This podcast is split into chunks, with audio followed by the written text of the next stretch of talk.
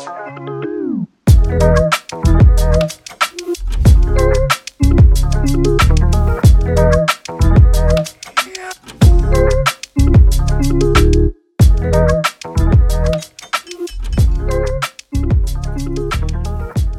und herzlich willkommen zu einer neuen Folge von Decompose.io, heute mit Gregor Reimling. Hallo Gregor. Ja, hi, Tillmann. Na, wie geht's dir? Mir geht's gut und selbst? Ja, sehr gut auf jeden Fall. Ne? Ein bisschen, jetzt geht's ja zum Wochenende. Wir sind ja gerade am Freitag. Freue mich so ein bisschen aufs Wochenende. Ein paar Dinge stehen noch auf der To-Do-Liste, aber sonst gut. Sehr schön. Äh, wir zwei wollen heute mal über Azure Policies sprechen. Und ähm, bevor wir damit starten, würde ich sagen, stell dich doch mal ganz kurz vor, wer du so bist. Ja, klar, gerne. Der Gregor Reimling ähm, bin ich. Ähm, ja, bin schon sehr lange in der, oder was heißt sehr lange, aber so seit sechs, sieben Jahren im Azure-Umfeld tätig, komme so aus der klassischen Windows-Server-Welt äh, und habe mich eigentlich seitdem auf Infrastrukturen, Migration, Governance und Security fokussiert in Azure und habe so einen leichten Hang zu Azure Files und ja, Governance sind halt auch, da kommen wir heute quasi zum Azure Policy-Thema auch, was da halt und auch im Security-Bereich sehr wichtig ist. Genau, bin ähm, MVP irgendwie seit 2018 und habe äh, ein eigenes Meetup in Bonn, das Azure Bonn Meetup und äh, blogge auch noch regelmäßig und habe auch noch einen Podcast. Also genug auch in der Community aktiv, genauso wie du. Dann schauen wir uns noch mal die Sachen an, die du so in der Community machst. Ähm, äh, MVP für was? Für Azure Data Center oder wie heißt das genau? Ja, ist ja heute irgendwie alles für Azure. Also ich bin auch Microsoft MVP for Azure, ähm, mhm. bin aber eigentlich, glaube ich, oder es gibt ja keine Bereiche aktuell, aber es ist halt schon eher der Governance, Secure, äh, Governance, äh, Governance und Compliance-Bereich, also alles, was so Richtung Migration, Policy und Landing Zones halt geht. In dem Bereich bin ich tätig, da blogge ich halt auch regelmäßig drüber und wie gesagt immer noch über diesen leichten Hang zu Azure Files, was irgendwie aus der Historie noch kommt, so von File-Servern ähnliches halt. Das gibt es ja in Azure im Prinzip auch. Da mhm. habe ich auch immer noch so einen leichten Hang gefunden, genau. Ähm, das Meetup, was du machst, ist ein Azure Meetup ähm, hier im wunderschönen Bonn, direkt bei mir um die Ecke. Ja. ähm, wann trefft ihr, also momentan wahrscheinlich ja nicht, aber normalerweise, ähm, wie häufig trefft ihr euch, wo trefft ihr euch und was sind für Themen bei euch immer? Ja, genau. Also wir, ähm, genau, normalerweise würden wir uns äh, live treffen. Aktuell machen wir es, ich sag mal, sporadisch, also nicht ganz ähm, nach einer Zeituhr oder nach einer Uhr irgendwie getriggert ähm, online. Ähm, normalerweise, wie gesagt, treffen wir uns ähm, schon so im Großraum Bonn.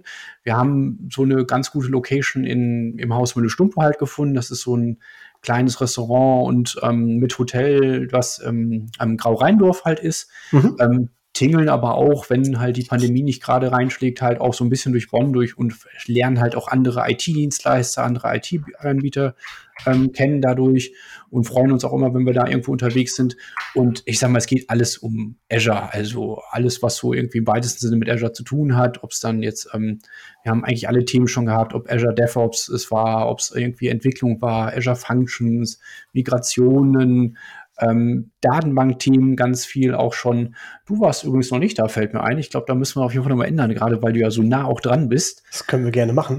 Genau, und ähm, genau, sind jetzt eigentlich auch hatten für dieses Jahr auch schon wieder eigentlich eins geplant für den 27.01., haben es jetzt aber gerade heute äh, noch verschoben auf den 14., ähm, weil wir es doch ganz gern live machen wollen. Da ist die Esther Bartel auch dabei und planen halt auch schon für Global Azure am 5., nee, am 6.5. Da gibt es ja auch für Global Azure, da planen wir jetzt auch schon aktuell. Und ja, sind da schon relativ aktiv und ich bin mal ganz optimistisch, dass wir uns dieses Jahr auch wirklich mal wieder live treffen. Also ich gehe mal davon aus, Januar, Februar eher noch nicht, März vielleicht auch noch nicht, aber so ab April bin ich jetzt mal ganz optimistisch, dass man sich dann auch vielleicht in der einen oder anderen Runde auch mal wieder live treffen kann. Und ich ja, davon lebt, glaube ich, das Meetup auch einfach, weil wir hatten ja auch, ich weiß nicht, wie du das auch gesehen hast, aber letztes Jahr hatten wir auch echt ein extremes Angebot einfach von diesen ganzen Meetups auch. Du konntest ja jeden Abend quasi auf fünf gleichzeitig gehen. Und ähm, genau, jetzt hoffe ich einfach ein bisschen, dass man wieder in diese Live-Variante reinkommt, weil das Netzwerkthema ja einfach unheimlich wichtig einfach dabei ist, dieser Austausch, Projekterfahrung, Austausch und ähnliches halt. Und das hat einfach ein bisschen gefehlt in den Online-Varianten. Ja, sehe ich ganz genauso. Wir haben ja von der Pars haben wir uns ja darauf ähm, committed, mit allen regionalen Gruppen keine einzelnen Treffen ähm, virtuell zu machen, sondern wir machen das quasi so als gesamter Verein einmal im mhm. Monat, um halt genau das, was du gerade sagtest, so ein bisschen zu vermeiden, weil wir haben halt vorher viele Sprecher gehabt, die waren dann heute mal in Bonn, morgen haben sie dann in Frankfurt gesprochen und haben mal so eine kleine Tour gemacht. Und wenn du das mhm. natürlich virtuell machst und du hast jeden Abend nacheinander irgendwie den gleichen Sprecher oder sowas, das, das lohnt sich halt dann nicht. Und deswegen haben wir das so ein bisschen anders aufgeteilt. Ist aber natürlich für die Regionalgruppen, die gerade von dieser regionalen Präsenz leben ähm, oder von der Offline-Präsenz leben, halt echt ein bisschen schade. Ja, genau, deswegen, aber ich hoffe, ich bin da jetzt doch mal ganz optimistisch. Wir haben es jetzt ja, also, dass wir das irgendwie mal klappen. Und genau, ich finde auch diese, genau das finde ich auch immer so die charmante, dieses ähm, auch mal, ich sag mal, als Sprecher durch Deutschland zu reisen oder so, ist halt auch ganz schön, weil du triffst halt dadurch, dass es dann doch äh, on-prem oder live ist, halt auch andere Menschen, andere Erfahrungen und hast irgendwie auch mal trotzdem selber auch ganz schöne Erlebnisse dabei. Definitiv, finde ich auch. Äh, Haus Mindestumpen, ähm, weil du das gerade erwähnt hast, finde ich ganz witzig, weil ähm, ich bin ja mit dem Frank Geisler, ähm, Kollege von mir auch aus der Pass, häufiger bei dem ähm, Makerspace in Bonn gewesen. Ja. Die haben da auch angefangen. Das ist ja witzig. Ja, das ist ja witzig. Wie ich das gerade gesehen habe. Die sitzen jetzt irgendwo in auf der anderen Reihenseite von mir. Ja, genau. Ja, das ist ganz cool, weil wir halt, wir haben einen ganz guten Draht da auch einfach und kriegen halt immer, also können halt relativ schnell und unproblematisch da auch einfach Meetup hosten und ich finde halt die Location ist halt auch einfach ganz nett. Das ist so ein bisschen abseits gelegen, du hast halt auch schön ein bisschen Fläche draußen und gerade, ich sag mal so, auch in den Sommermonaten kann man danach noch schön, ich sag mal, die Tasse Bier dann auch draußen genießen. Das ist natürlich äh, auch sehr schön. ähm, Podcast hast du gesagt. Ähm, du machst auch einen Podcast. Was machst du für einen Podcast? Und, ja, ich, wir haben äh, der Thomas und ich, der Thomas Naunheim, beim Best Buddy aus Koblenz sozusagen, mit dem haben wir schon seit anderthalb Jahren oder zwei Jahren, also jetzt mittlerweile zwei Jahre her, überlegt, einen Podcast zu machen. Und es hat es ist immer daran gescheitert, dass wir keinen richtigen Namen gefunden haben. Und dann haben wir uns letztes Jahr im Mai mal an, eingeschlossen, ähm, praktisch für den ganzen Tag. Und dann haben wir lustigerweise den Namen Cloud Inspires ähm, entdeckt mhm. und haben uns den ja geschnappt sozusagen und machen da jetzt im Prinzip ja auch so ein Podcast geht eher so in die Richtung halt, wo wir einfach ganz verschiedene Menschen und äh, auch da bin ich mir sicher, dass du demnächst mal zu Gast bei uns sein darfst und wirst. Ähm, da geht es einfach darum, mal ein bisschen auch so den Hintergrund erfahren erfahren, wie ist man denn zur IT gekommen, in welchem Bereich ist mittlerweile man unterwegs, was hat man so erlebt in diese Bereiche, also auch so ein bisschen den Background einfach zu beleuchten. Genau. Mhm. Da sind wir ja auch so, ich sag mal, einmal monatlich ist auch ein bisschen unregelmäßig, weil es ja, wie gesagt, wir machen das immer einfach. Es, wichtig ist ja immer bei der Community-Arbeit, dass es Spaß macht. Deswegen haben wir da keine festen Daten und gucken einfach, dass es dann ja auch bei uns ein bisschen reinpasst und wir einfach auch richtig Lust drauf haben, damit es dann auch wirklich die Qualität einfach stimmt. Genau. Sehr schön. Nehme ich auch mal mit in die Shownotes auf und verlinke Danke. den mal. Ja, dann lass uns doch mal zum Thema kommen. Azure Policies. Gerne. Ähm, du hast schon gesagt, das ist so Security, Governance. Ähm, ja, versuch doch mal kurz so zusammenzufassen. Was muss man sich unter ähm, Azure Policies genau verstehen? Ja, auf jeden Fall gerne. Also ähm, Azure Policies sind im Prinzip 2018 auf der Ignite vorgestellt worden. Ich fand, weiß das noch relativ gut, weil ich da wirklich ähm, überrascht, aber auch zeitgleich irgendwie glücklich war, weil das ähm, wirklich ein Service ist, der ja absolut hilfreich ist. Ja, und was sind Azure Policies? Azure Policies sind quasi Regeln, die du auf deine Azure-Umgebung anwenden kannst in zwei verschiedenen Varianten. In so einem sogenannten Audit-Modus, also ähm, ich auditiere im Prinzip, was in meiner Umgebung ist, oder in einem sogenannten Enforcement-Modus, wo ich sogar die Regeln durchsetzen kann. Also sprich Regeln, was könnten Regeln sein? Zum Beispiel, ich darf meine Services nur in einer Region deployen oder in einer, innerhalb von einer Subscription nur in einer Region, weil ich zum Beispiel aus Compliance-Gründen ganz gerne hätte, dass alle meine Daten zum Beispiel nur in West- oder in Deutschland liegen, dann kann ich über Azure Policies zum Beispiel dafür sorgen, dass ähm, beim Deployment nur die Lokationen in Deutschland ausgewählt werden können, die anderen restlichen aber nicht. Und sowas ähm, lässt sich mit Azure Policies realisieren. Das geht aber ganz weit darüber hinaus. Also ich kann damit wirklich alles, was ich irgendwie mir vorstellen kann, in Azure zu regeln, halt über Azure Policies halt regeln.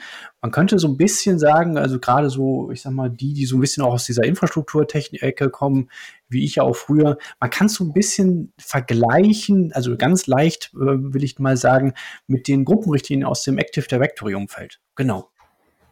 Okay.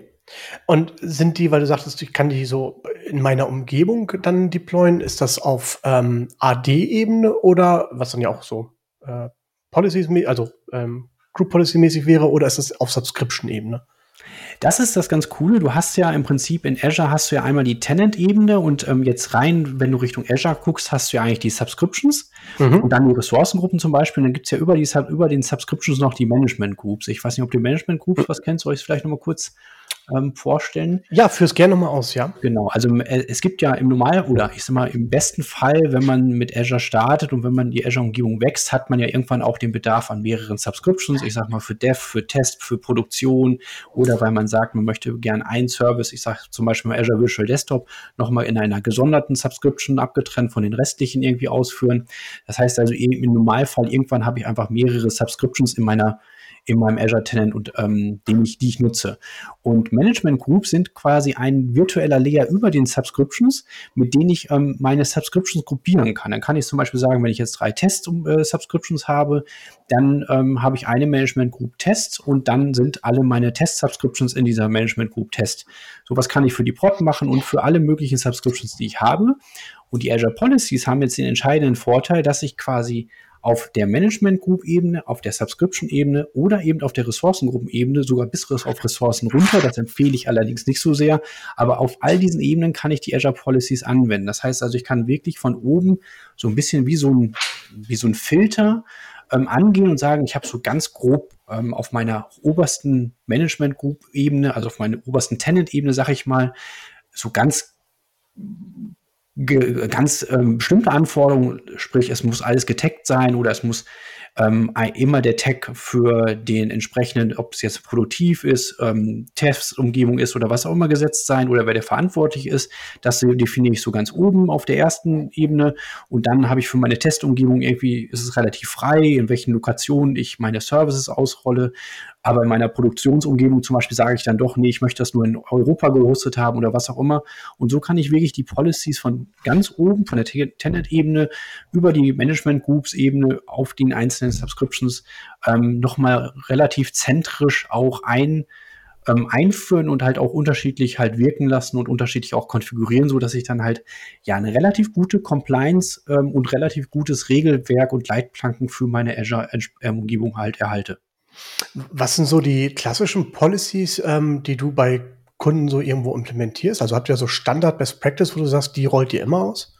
Ja, auf jeden Fall. Also die meist, also ganz häufig fängt und das kennt man wahrscheinlich von mir ganz häufig auch. Ich liebe ja unheimlich Tags, weil ich Tags ja, also sind ja noch so ein Nebenthema und ich finde halt super wichtig, ähm, Azure-Ressourcen zu taggen, weil ich damit halt einfach auch eine Gruppierung nochmal kriege oder auf einem, auf einer Sichtweise sehe, wer ist verantwortlich für den Service oder welche Kostenstelle gehört der Service an oder was auch immer. So sehe ich halt immer im Portal oder auch über Code halt relativ genau von wegen, ich habe einen Service hier und der ist für der wird von dem und dem, von Hans Müller zum Beispiel, ähm, ist der ausgerollt worden, der verantwortet den auch, der ist auf der Kostenstelle-Ebene unterwegs. Und das kann ich alles mit Text machen. Und das ist ähm, ein wesentlicher Faktor, den, den ich ganz häufig auch bei Azure Policies sehe. Das heißt also, ganz viele Unternehmen und ganz viele der Kunden, die ich so kenne, nutzen Azure Policies, um zum Beispiel ja zu enforcen oder durchzusetzen, dass halt bestimmte Tags auf meiner Umgebung gesetzt werden oder für alle meine Azure-Ressourcen ausgerollt werden. Das heißt also, wenn ich dann eine Ressource ausrolle und die hat irgendwie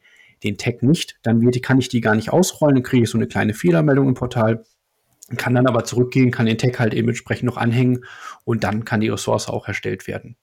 So was ähnliches gibt es dann auch zum Beispiel für VMs ganz häufig, weil man weiß ja, bei Microsoft kann ich ja in Azure VMs in einer Größenordnung ähm, buchen, die dann leicht bis in die, ich weiß gar nicht, 30.000 Euro und mehr pro Monat kosten kann. Mhm. Das ist jetzt meistens je nach Kundenumgebung nicht unbedingt äh, notwendig. Dann kann ich halt auch über die Policies halt zum Beispiel regeln, dass ich nur bestimmte VM-Typen oder VM-Größen halt ausrollen kann. Oder zum Beispiel auch bei Cosmos DB, dass ich da halt bestimmte Regel, Regeln einschränke, so dass ich halt eben auch den Kosten, ja, Bedarf oder die Kosten so ein bisschen eingrenzen kann und halt nicht ähm, ja am Monatsende aufwache und oder sehe, dass dann halt meine Kosten irgendwie explodiert sind, weil ich mich irgendwie doch bei einem VM-Service oder bei irgendeiner Azure-Service halt vertan habe. Und das kann ich halt alles über diese Azure Policies relativ gut ja, reglementieren und ähm, ja, das sind auch so die wesentlichen. Also ich sage mal, ganz häufig ist halt ja Governance äh, bzw. Tagging ist halt ein Thema. Governance, also man kann Naming-Konzepte in gewisser Weise vorsetzen. Das machen ganz viele Kunden halt und dann so die ganze klassische Konfigurierung, zum Beispiel auch ähm, müssen Verschlüsselungen angewendet werden, äh, müssen NSGs auf Netzwerkebene verwendet werden, also Security-Sachen und, und, und. Das sind ähm, ja so typische Anwendungsfälle, die man ganz häufig immer mit, ja, mit Azure Policies sieht.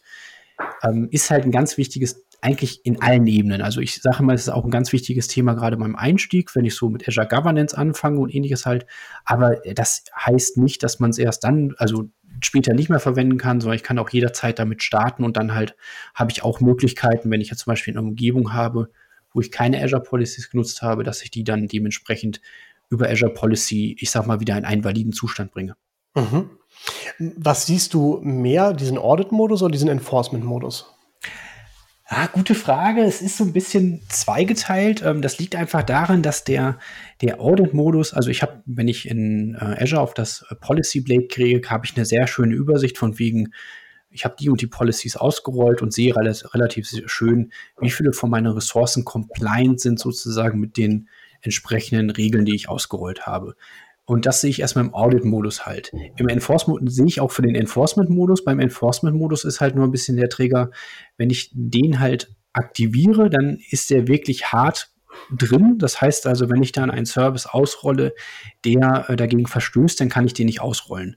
Es gibt da noch ein paar Abstufungen. Ich kann zum Beispiel auch dafür sagen, wenn jetzt zum Beispiel eine VM ausgerollt wird, ich habe über Azure Policy gesagt, ich möchte ganz gerne, dass alle meine VMs gemonitort oder ein Monitoring Agent erhalten, dann kann die Policies Policy auch das nachträglich ändern. Das heißt, sie erlaubt trotzdem, dass den Rollout der VM ent ähm, installiert aber direkt danach noch den Monitoring Agent nach und ist damit ist die Ressource auch wieder compliant. In diesem ja, Enforcement-Modus ist dann aber so, dass, ja, ich sag mal, wie gesagt, eben mit dem Beispiel Tag, äh, es ist nicht getaggt, dann wird es nicht ausgerollt. Das kann halt auch seine Nachteile haben, weil es gibt ja auch ähm, so, ich sag mal, äh, Cross-Services, so will ich es mal nennen. Wenn ich jetzt in, My in Azure einen Service ausrolle, ähm, kann es ja manchmal sein, dass Microsoft für diesen zum Beispiel ein Backup, ich äh, ähm, rolle einen Recovery Service Vault aus und irgendwann später nutzt ähm, Microsoft ja die Möglichkeit zu sagen, ich erstelle weitere Ressourcengruppen, wo dann halt eben abhängige Backup-Sachen drin hinterlegt werden. Wenn ich jetzt gesagt habe, ich möchte ganz gerne den Enforcement-Modus oder ich habe den Enforcement-Modus aktiviert, dann kann es sein, dass diese Ressourcengruppen, die Microsoft automatisch erstellt, gar nicht äh, erstellt werden können, weil Microsoft nicht sehen kann, dass ich ähm, gesagt habe, ich möchte ganz gern, dass hier ein Tag gesetzt werden soll. Und dann führt es manchmal dazu, dass meine Services vielleicht nicht sauber funktionieren. Was möchte ich damit sagen? Also die, es ist halt wichtig, dass man ähm, sich anschaut, wofür möchte ich den Enforcement-Modus nutzen. Der ist auf jeden Fall ganz sinnvoll, aber man sollte halt gucken, dass man sich vorher ein bisschen damit beschäftigt hat, welche Auswirkungen kann er denn haben. Und deswegen ist es immer ganz wichtig, erst mit dem Audit-Modus anzufangen, um so ein bisschen die Seiteneffekte zu sehen und dann später ähm, bestimmte Policies halt in den Enforcement-Modus zu bringen. Lange Rede, kurzer Sinn. Also letztendlich sehe ich schon mehr Policies im Audit-Modus und nur einen gewissen Teil, der dann im Enforcement-Modus läuft. Mhm. Dieser Audit-Modus ist ja jetzt dann eher dafür da, um halt, wie es gerade noch Reporting, so eine Übersicht zu machen. Ähm, und der Enforcement, um halt ja, im Endeffekt das zu verhindern, das durchzusetzen? Oder gibt es auch die Möglichkeit, ähm, irgendwo darauf zu reagieren und irgendwelche Policies einzuführen, wenn das nicht gemacht ist, mach folgendes automatisch oder kann man sowas nicht einstellen? Ja, doch, es gibt es auch. Es gibt über die sogenannte Remediation gibt es die Möglichkeit, wenn du jetzt, also das ist gerade auch der Punkt, wenn man sagt, man fängt mit Azure Policies vielleicht etwas später an, man hat den Tenant schon, man hat die ja, Subscriptions vielleicht auch schon und sagt jetzt doch, äh, ich habe irgendwie so eine ähm, ja, Entwicklungsumgebung gehabt, die wird jetzt doch mehr und mehr zur Produktivumgebung und ich möchte ganz gerne Regeln anwenden, dann äh, kann ich Azure Policies halt auch aktivieren, äh, aktiviere es im Audit-Modus und sehe dann aber relativ schnell, dass halt bestimmte ja, Sachen gegen meine ja, dann geplanten Regeln verstoßen. Also zum Beispiel, eine VM hat auf einmal doch eine öffentliche IP-Adresse, die Tags sind nicht auf alle meine Ressourcen angewendet, der, die Datenbanken werden nicht automatisch äh, verschlüsselt und solche Sachen. Und dann gibt es den sogenannten Remediation-Punkt. Ich kann also innerhalb der Azure Policy mir anzeigen lassen, welche Ressourcen gegen die Policy sozusagen äh, verstoßen und kann dann im Nachgang auch sagen, für die Ressourcen, die halt gegen die Policy äh, verstoßen, ähm, bitte mach eine nachträgliche Änderung, zum Beispiel die Datenbank soll jetzt verschlüsselt werden und dann versucht er hinzugehen und versucht halt die Datenbankinhalte zu verschlüsseln oder versucht halt auf bestimmte ähm, Bereiche Text nachträglich anzuwenden, sofern er das denn kann und halt damit ähm, ja die Umgebung in einen compliant oder in einen ja ja compliant fähigen Modus zu bringen.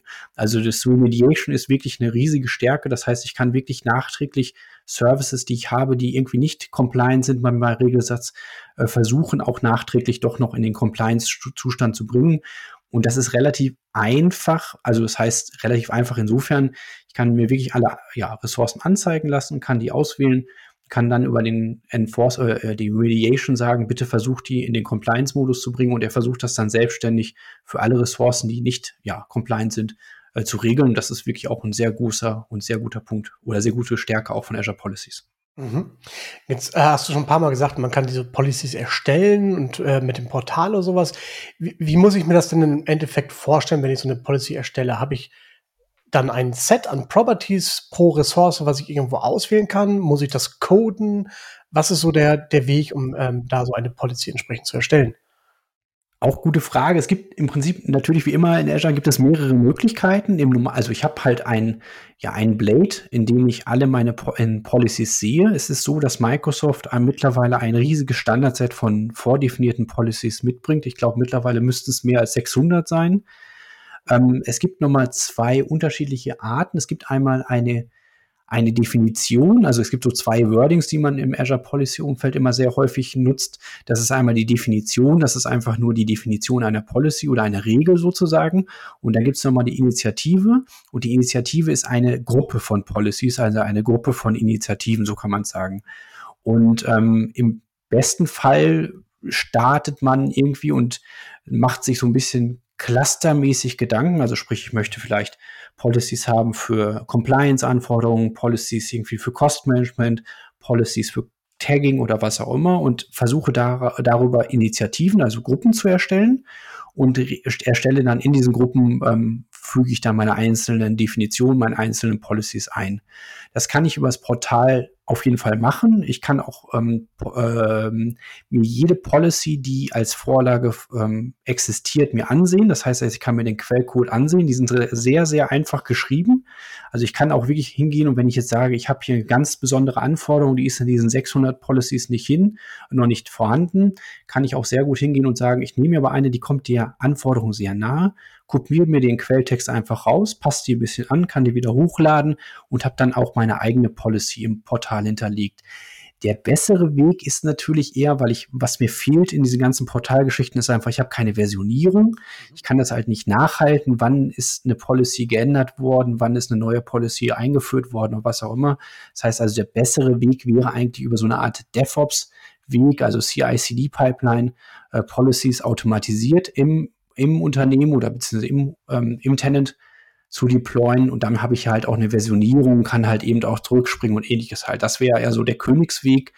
Ähm, nichtsdestotrotz, es ist auf jeden Fall ratsam, wenn man sich mit Azure Policies bisher noch gar nicht nur sehr, nur sehr rudimentär beschäftigt hat, ähm, sich auch durchaus mit den Portalmöglichkeiten zu beschäftigen und dann, ich sag mal, in dieser typischen Evaluationsstufe, wenn man da vielleicht auch einfach fitter wird, ein bisschen stärker auch unterwegs ist, was die Policies einfach kennen, äh, können dann auch wirklich eher den Schritt Richtung ja, Automatisierung zu gehen. Das heißt, Infrastructure as Code oder Policy as Code im, im besseren Sinne. Und dann habe ich halt auch die Möglichkeit, ähm, nachzuhalten, welche Policies habe und habe dann halt diesen Code. Und wie gesagt, der Code vom Policy selber ist wirklich sehr, sehr einfach. Ist JSON-Template, aber die sind kaum, also je, klar, kommt ein, bisschen auf, kommt ein bisschen auf die Komplexität der Policies an, aber im besten Fall sind sie gar nicht länger als 20 Zeilen als Beispiel. Du, du kannst die Policies ja, wenn ich es richtig gesehen habe, mit äh, .NET, JavaScript, Bicep, Terraform und allen normalen Sprachen, die man so in Azure verwenden kann, äh, schreiben. Was ist so, so deine Sprache der Wahl? Ja, das ist ja fast so eine kommt drauf Anfrage. Diese typische Consulting-Antwort, die man dann sagt, wenn man nicht weiß, wie man sich richtig äußern soll. Ne? Nein, Quatsch. Ähm, ich sag mal so, also ich benutze selber, habe ich sehr häufig oder sehr lange ARM-Templates einfach ver verwandt, weil mhm. es einfach nativ auch für Azure ist. Ich weiß, dass sehr viele diesen Terraform-Ansatz ähm, bevorzugen. Ich bin so ein bisschen aktuell der Meinung, es ist wenn ich eine Cloud gut kenne, dann kann ich ruhig aus die nativen Tools nutzen, das halt eben in Azure halt ARM-Templates halt sind. Terraform ist ja für diesen Multicloud-Ansatz auf mhm. jeden Fall ein Mittel der Wahl und würde ich dann auch bevorzugen. Die Frage ist immer nur, also ob man Multicloud wirklich so durchdringen kann. Das ist halt echt ein schwieriges Thema. Da braucht man halt schon auch ein paar Leute zu, die halt in, in den einzelnen Clouds auch fähig sind. Ähm, ja, letztendlich, ich nutze Terraform mittlerweile, äh, Quatsch, nicht nutze, ich nutze ARM-Templates, mittlerweile eher sogar Bicep einfach, mhm. weil Bicep ja so der Nachfolger, würde ich mal sagen, von, ähm, von ARM-Templates ist, es einfach deutlich einfacher zu schreiben und auch deutlich einfacher zu lesen. Ich weiß nicht, hast du mal ARM-Templates erstellt? Wahrscheinlich schon, ne? Ja, bei ARM-Templates, wir machen auch einiges mit Bicep an der Stelle. Ähm, genau. Ja. Und er weiß halt, wie groß so ein ARM-Template werden kann und wie schwierig es auch zu lesen ist an manchen Stellen. Und da ist Bicep schon fast eine Wohltat, weil es halt ja deutlich das Ganze nochmal runterbricht auf eine ja schönere, leserlichere Ebene und halt auch deutlich einfacher aus meiner Sicht zu schreiben ist. Deswegen, ich sag mal, wenn ich jetzt starten würde, dann würde ich natürlich definitiv mit Bicep starten auf jeden Fall, weil das einfach ja dann deutlich mehr Sinn macht und weil Bicep, denke ich, auch ja einfach ja, wir sind, glaube ich, bei Version 06, 07, also wir nähern uns auch immer mehr der Version 1.0, ähm, einen ganz entscheidenden äh, Mehrwert nochmal bieten wird. Und ansonsten, wenn es Multicloud-Strategie ist, dann würde ich schon Richtung Terraform gucken. Und wie gesagt, wenn ich jetzt aber Richtung Azure nativ starten würde, dann auf jeden Fall Bicep. Wenn ich jetzt so eine ähm, Policy erstelle, du hast vorhin ja schon gesagt, du würdest nicht auf Ressourcen runtergehen an dem Stelle, weil es wahrscheinlich zu granular wird. Genau. Aber was kann ich mir denn vorstellen, so an ähm, Ding, also wenn ich jetzt sage, ich müsste jetzt mal Policies einführen, klar, ich kann mir die ganzen Beispiele angucken. Was könnte ich mir aber vorstellen, was ich denn alles damit machen kann? Kann ich sagen, alles, was irgendwo eine Property ist, die ich vielleicht über ein ARM-Template verändern kann, kann ich auch mit Policies steuern? Ja, quasi ja. Also es gibt wirklich ganz wenige Grenzen, die dir mit Azure Policy äh, gesetzt sind. Also es fängt wirklich an, ähm, einmal, ja, also es geht wirklich durch alle Bereiche, ob es Security ist, Compliance, Cost Management, ähm, Verschlüsselung. Es geht alle, also kaum ein Bereich, wo ich jetzt sagen würde, da können Azure Policy gar nicht helfen, sondern ich kann wirklich ja jeglichen Bereich eigentlich damit ähm, adressieren. Das sieht man einmal einerseits daran natürlich, dass Microsoft, wie gesagt, mittlerweile, ich glaube, über 600 Policies, wenn es mittlerweile nicht noch mehr sind, oder ich weiß manchmal auch gar nicht, kann auch sein, dass mir sogar bei den Initiativen vertue, kann sogar sein, dass es 600 Initiativen sind, also Gruppen von Policies und noch deutlich viel mehr Policies. Ähm, wenn ich in dieses Portalblade gehe und mir eine zum Beispiel suche, ich möchte jetzt gerne eine Policy für irgendeinen Service haben, brauche ich auch oben zum Beispiel nur diesen Service antippern, also Cosmos DB als Beispiel. Und dann listet er mir auch von diesen Standard-Policies, ähm, die schon vorgefertigt sind, alle ja, verfügbaren Policies, die ähm, in irgendeiner Art und Weise was mit der Cosmos DB als Beispiel zu tun haben, auf und ich kann die auswählen. Das gleiche geht für SQL-Databases, aber auch wirklich für alle anderen Services, Tagging, Location-Wahl, ähm, Verschlüsselung, was auch immer.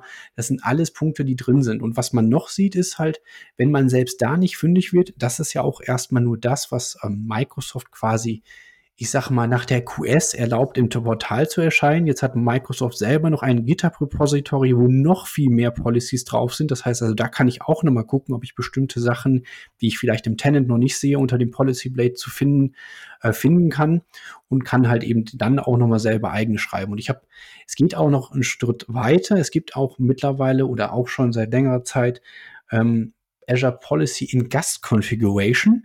Das ist zum Beispiel auch die Möglichkeit, dass ich, wenn ich jetzt zum Beispiel sage, ich habe irgendwie VMs, die irgendwie, ob es jetzt Linux oder Windows sind, ist dann sogar ist auch äh, erstmal sekundär. Aber wenn ich jetzt zum Beispiel mal Richtung Windows VMs gehe und ich sage, mal, ich habe Windows VMs, die in Azure laufen, die aber vielleicht keine Domain-Anbindung mehr haben, dann habe ich ja wieder das Problem, ich habe irgendwie auch keine Gruppenrichtlinien so richtig oder ich muss andere Möglichkeiten finden. Und über diese Azure Policy in Gastkonfiguration habe ich zum Beispiel die Möglichkeit, auch innerhalb von Azure Policies, Policies für Windows wieder umzusetzen. Das heißt also, ich kann auch hier ein Stück weit ähm, Policies sogar nutzen, die innerhalb von Betriebssystemen ähm, wirken. Das heißt also wirklich, da sind kaum, also kaum Grenzen gesetzt. Und man sieht auch, gerade auch dieses Thema wird aktuell noch ganz weit getrieben, dass halt eben auch, da kommen wir wieder zu ganz anderen Services auch, also Azure Arc in diesem Hybrid ähm, Modell, wo ich irgendwie VMs habe, die gar nicht immer auf meiner Azure-Plattform laufen, kann ich über Azure Arc trotzdem Azure Policies nutzen und auch VMs managen, die vielleicht nicht in meiner Azure-Umgebung laufen, sondern vielleicht in AWS oder in meiner On-Prem-Umgebung, aber irgendwie keinen Domain-Controller mehr haben, was auch immer. Also da gibt es auch noch ganz viele ja, Möglichkeiten und auch Services, die gerade noch erweitert werden. Das klingt sehr spannend. Ähm, jetzt hast du vorhin schon ein paar Mal Cost-Management gesagt. Wäre jetzt natürlich die Frage, was kosten mich denn eigentlich Policies? Gute Frage. Und das ist mal schön, sie kosten einem gar nichts. Sie sind nämlich kostenfrei im Tenant einfach verfügbar und ich kann sie in allen Variationen ausrollen und sie sind einfach kostenfrei integriert. Das ist schon mal sehr schön. Ähm, dann hast du noch das GitHub-Repo erwähnt. Ich nehme den Link auch mal mit in die Shownotes dazu auf. Gibt es denn auch irgendwelche anderen Tools so rumherum, wo du sagst, wenn ihr mit Polystores beschäftigt, guckt euch dieses GitHub-Repo an oder hier gibt es spezielle Tools, die man verwenden kann. Gibt es da irgendwas? Es gibt eine ganze Menge an Tools. Ich, ähm, es gibt ähm, einmal dieses Azure Vis Tool, das ist ähm, von einem Microsoft-Kollegen geschrieben, das ist so ein Visualisierer, der hilft immer ganz gut, um nochmal zu gucken, wie kann ich Policies anwenden. Ähm, ein Punkt, den ich noch ganz gerne auch Richtung Security ähm, noch ansprechen möchte, ist zum Beispiel, wenn man sich die Azure oder das Microsoft Defender for Cloud oder ehemals Azure Security Center anschaut, dann sieht man da ja auch, dass das ganz viel mit diesen ähm, Empfehlungen arbeitet. Und was im Hintergrund passiert, ist eigentlich relativ einfach. Und zwar, wenn ich in in Azure eine Subscription erstelle, also meinem Tenant, dann wird automatisch im Azure Policy von Microsoft eine Initiative von Policies erstellt zum Zeitpunkt der Erstellung der Subscription, die bestimmte Empfehlungen enthält. Und diese Empfehlung nutzt wiederum das Azure Security Center Microsoft Defender for Cloud, um mir für meine entsprechende Subscription äh, Empfehlung zu dem äh, jeweiligen Zeitpunkt der Subscription Erstellung anzuzeigen. Das heißt also, ich sehe auch hier, dass Microsoft selber ähm, Azure Policies an ganz verschiedenen ähm, ja, weiteren Services verwendet, um dort wieder mit Empfehlungen zu arbeiten. Und Microsoft Defender for Cloud ist da sehr großer äh, Profiteur halt von. Das heißt also, die ganzen Empfehlungen basieren halt darauf. Das ist auf jeden Fall auch nochmal ein ganz wichtiger Punkt, glaube ich, zu wissen, dass auch hier dass also Microsoft da nicht nochmal extra was anwendet, sondern einfach auch hier sich einfach dieser Service nativ durch meine Azure-Landschaft durchzieht. Okay. Ähm, Ganz am Anfang hattest du vorhin mal mit dem Text drüber gesprochen, mit dem äh, Deployment, dass man aufpassen muss, dass man ähm, gegebenenfalls nicht alles dann sauber zum Laufen bekommt, wenn irgendwo diese Tags enforced werden. Gibt es da irgendwie so einen ähm, so einen Punkt, wo du sagst, um Gottes Willen, wenn ihr mal irgendwas mit Policies macht, lasst bitte Folgendes sein, weil du da schon irgendwie bei Kunden massiven Probleme gelaufen bist oder Kunden sich ausgesperrt haben oder keine Ahnung? Ja, also es ist halt ähm, ganz wie oder ein ganz guter Punkt ist halt wirklich diesen Audit-Modus generell ähm, etwas Vorsicht walten zu lassen, vor allem schon gar nicht den direkt auf einer Management-Group-Ebene oder ähnliches anzu anzuwenden. Das heißt also gerade wenn ich irgendwie anfange, ich sage zum Beispiel, ich enforce, dass die dass immer eine NSG vorhanden sein muss oder dass bestimmte VMs irgendwie nicht ausgerollt werden müssen oder wenn ich halt Services nutze, die halt Abhängigkeiten haben ähm, dass ich da halt mit dem Enforcement-Modus äh, ja, ähm, vorsichtig bin, weil das, wie gesagt, dazu führen kann, dass ähm, ja dann halt äh, bestimmte Services halt nicht funktionieren. Das heißt also gerade der Enforcement-Modus ist ähm, relativ wichtig, erst in einer Testumgebung anzufangen, also erst auf einer Ressourcengruppenebene, maximal auf Subscription-Ebene, sprich auf irgendeiner Testumgebung oder ähnliches halt, um zu sehen, wie funktioniert denn wirklich und dann erst wirklich den zu überführen auf eine ja mögliche Produktivumgebung und auf eine Management Group Ebene. Ganz schlecht ist auf jeden Fall, das habe ich halt bei einigen gesehen. Das war halt, man hat dann gesagt, na ja, wir haben doch jetzt irgendwie Policies und das ist auf jeden Fall was, was wir auf jeden Fall enforcen wollen. Und da hat man das irgendwie auf Management Group Ebene ähm, etabliert. Und das heißt halt, wenn ich ähm, eine Management Group Ebene sauber aufgebaut habe und mehrere Subscription unterhalb dieser Management Group Ebene sind, dann hat die Azure Policy im Enforcement Mode gleich auf mehrere Subscription gewirkt und das führte halt dann doch häufig dazu, dass halt bestimmte Services irgendwie nicht liefen oder äh, weitere abhängige Services, wie gesagt, dieses Thema Beispiel mit ähm, äh, Backup, dass halt weitere Ressourcegruppen erzeugt werden von Microsoft im Hintergrund oder auch Lokationswahl ist halt auch ein ganz gutes Thema. Es gibt halt manchmal ähm, Sachen, die Microsoft ausrollt, die dann irgendwie gar keiner Lokation zugehören und dann sind sie standardmäßig in West-US. Ähm, ich habe aber enforced, dass alle meine Sachen halt in, ähm, ja, in Europa sein sollen. Dann kann das auch manchmal ähm, ja nicht äh, valide sein, sprich die Policy blockt dann halt eben die Erstellung diesen Services. Das heißt also, wichtig ist einfach nur an der Stelle einmal kurz, oder nicht einmal kurz, aber sich einmal kurz mit, mit diesen Enforcement-Modus zu beschäftigen und halt eben das in der Testumgebung auszurollen, sich das ein paar Tage anzusehen. Und wenn ich halt keine ja, negativen Sachen sehe, dann das in der Produktivumgebung und da auch erstmal in einem geringeren Scope äh, auszurollen und dann halt eben auf die größere Umgebung halt wirken zu lassen. Mhm.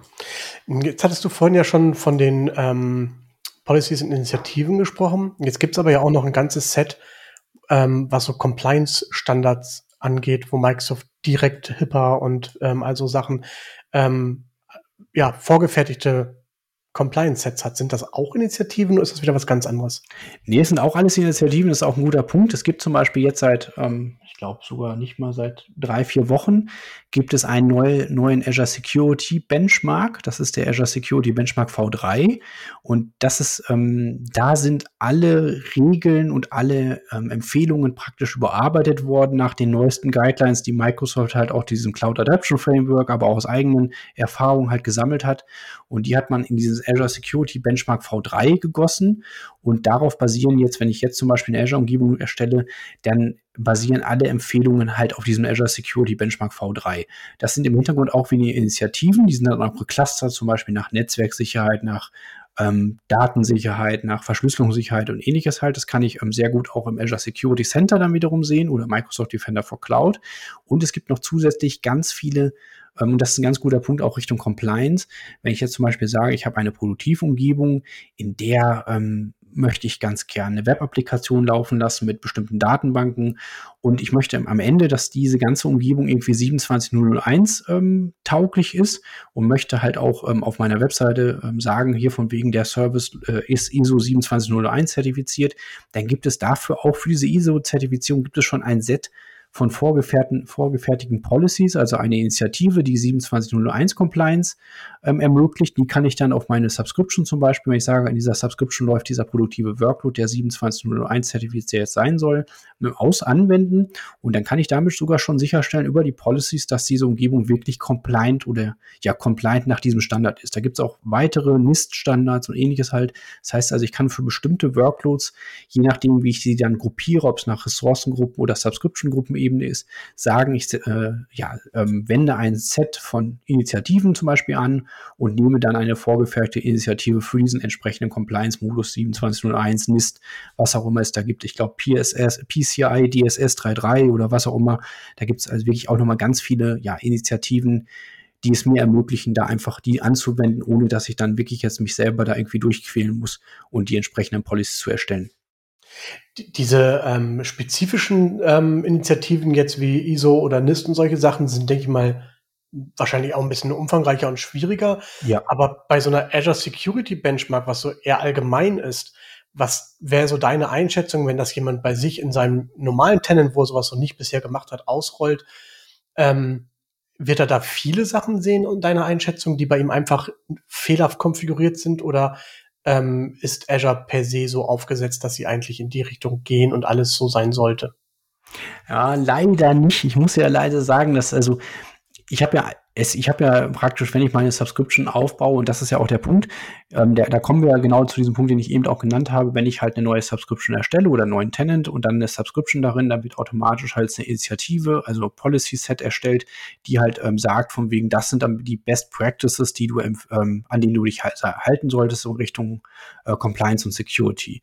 Ähm, leider macht es einem Microsoft aber relativ einfach, ähm, wenn ich jetzt irgendwie eine VM erstelle oder eine Datenbank erstelle oder was auch immer, ähm, keine Guidelines einzuhalten oder im, gegen die Guidelines zu verstoßen. Das liegt einfach so ein bisschen daran, glaube ich, begründet, dass Microsoft, so, Microsoft selber so ein bisschen in dieser schwierigen La Lage ist, zwischen, ja, entscheiden zwischen, was ist der einfachste Weg, eine VM zu managen, und auf der anderen Seite, wie sicher halte ich das Ganze? Und diesen Spagat zu, zu treiben, den ähm, ja scheint Microsoft aktuell, finde ich, ein bisschen eher Richtung Einfachheit zu, ähm, zu setzen. Das heißt, das sehe ich gerade dann, wenn ich zum Beispiel im, ja, eine VM im Portal erstelle, dann steht da immer, ähm, es wird automatisch eine öffentliche IP-Adresse an die VM angebunden und die VM kriegt auch automatisch den RDP-Port geöffnet.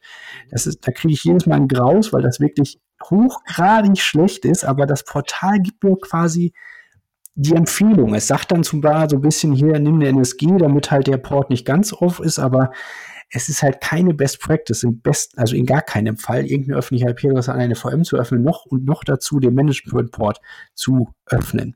Und ähm, dann sehe ich wiederum, wenn ich dann den Microsoft Defender for Cloud sehe, das heißt also, ich habe irgendwie meinen Service über das Portal erstellt und gucke einen Tag später in Microsoft Defender for Cloud nach Empfehlung sehe ich meistens genau den Service, den ich erstellt habe, dass der gegen Guidelines von Microsoft ähm, verstößt. Und da sieht man so ein bisschen den Zwiespalt. Und generell, ja, ist es schon so, wenn ich, ähm, also es ist natürlich das Ziel, es gibt so einen Score, Secure Score im Microsoft Defender for Cloud, der sollte 100% betragen. Dann habe ich alle Guidelines von Microsoft eingehalten. Ich kenne kaum eine Umgebung, die 100% erreicht. Es gibt auch Gründe, es kann auch durchaus Gründe dafür geben, natürlich, gar keine Frage. Ähm, aber ich sage mal, gerade so die gängigsten Sachen sind zum Beispiel auf der ersten Ebene für 20 Punkte als Beispiel oder 20 Prozent steht irgendwie Multifaktor-Authentifizierung für alle Admin-Accounts zu ähm, enforcen ich, ich kenne leider immer noch heutzutage ganz viele Umgebungen, die halt diesen Enforcement-Modus immer noch nicht drin haben. Und ähm, genau, das ist halt sehr guter Punkt. Da kann ich halt, ohne dass ich selber Policies erzeuge, also ich kann halt wirklich sehr schnell entweder in Azure Policy oder Microsoft Defender for Cloud gehen. Und das ist dann auch erstmal auch da kostenfrei. Es gibt ja Microsoft Defender for Cloud auch in zwei Varianten, in der kostenfreien und der kostenpflichtigen Variante.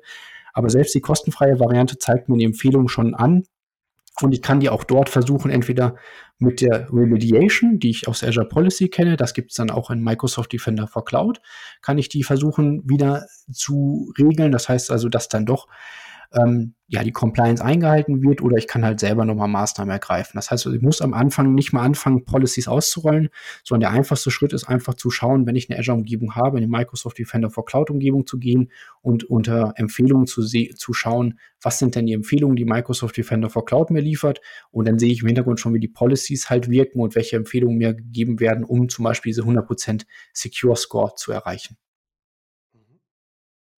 Spannend. Also ich glaube, es ist ein äh, ja, sehr spannendes, vielschichtiges Thema, das ganze Azure Policy, Cloud Governance. Ähm, aus deiner Sicht irgendwie einen wichtigen Punkt, den wir noch vergessen haben, sonst zu erwähnen? Oh, ich glaube eine ganze Menge, aber das ist so ganz wichtig erstmal nicht. Ich habe versucht, also auch nochmal ganz, auch gerade weil dieses Microsoft Defender for Cloud, glaube ich, nochmal ganz wichtig ist, in dem Zusammenhang auch nochmal in dem Kontext zu verstehen oder zumindest mal gehört zu haben, dass halt Microsoft hier die Services auch mit weiterverwendet, hm, habe ich, glaube ich, erstmal alles Wesentliche gesagt. Ähm, was, ja, was ich ganz, ähm, also auf jeden Fall sich damit beschäftigen, auch ruhig klein anfangen, gar kein, gar kein Problem und auch durchaus damit wachsen. Aber wichtig ist halt, und das ist, glaube ich, wie leider bei allen in der Cloud, sich damit regelmäßig beschäftigen. Also nicht irgendwie einmal anzuwenden, einmal auszurollen und dann irgendwie nach zwei Jahren wieder draufzuschauen, sondern regelmäßig einfach auch einen Blick drauf zu werfen, auf diese Compliance und Audit-Geschichte von Azure Policies, weil dann habe ich dadurch echt einen echten Mehrwert und kann wirklich auch durch Thema Stichwort Automatisierung und ähnliches dazu beitragen, dass meine Umgebung einfach immer sicherer, immer complianter wird und halt auch irgendwo, ich sag mal, ein Stück weit weniger ähm, Aufwand auf, ja, weniger Aufwand erfordert fürs Administrative. Wunderbar. Du, dann vielen Dank von meiner Seite für deine Zeit. Sehr spannend. Gerne, gerne. Vielen Dank für die Einladung. Äh, ja, ich hoffe, ich konnte da so einige Themen oder einige kleinere Themen ähm, setzen. Und ja, vielen Dank auf jeden Fall, dass ich dabei sein durfte. Und ich freue mich hoffentlich auch, dich eines Tages, und das werde ich auch nochmal forcieren, bei uns im Azure Bonn oder im Podcast ähm, begrüßen zu dürfen. Sehr gerne. Komme ich gerne vorbei. Super. Wunderbar. Danke dir. Bis dann. Ciao. Danke, bis dann. Tschüss.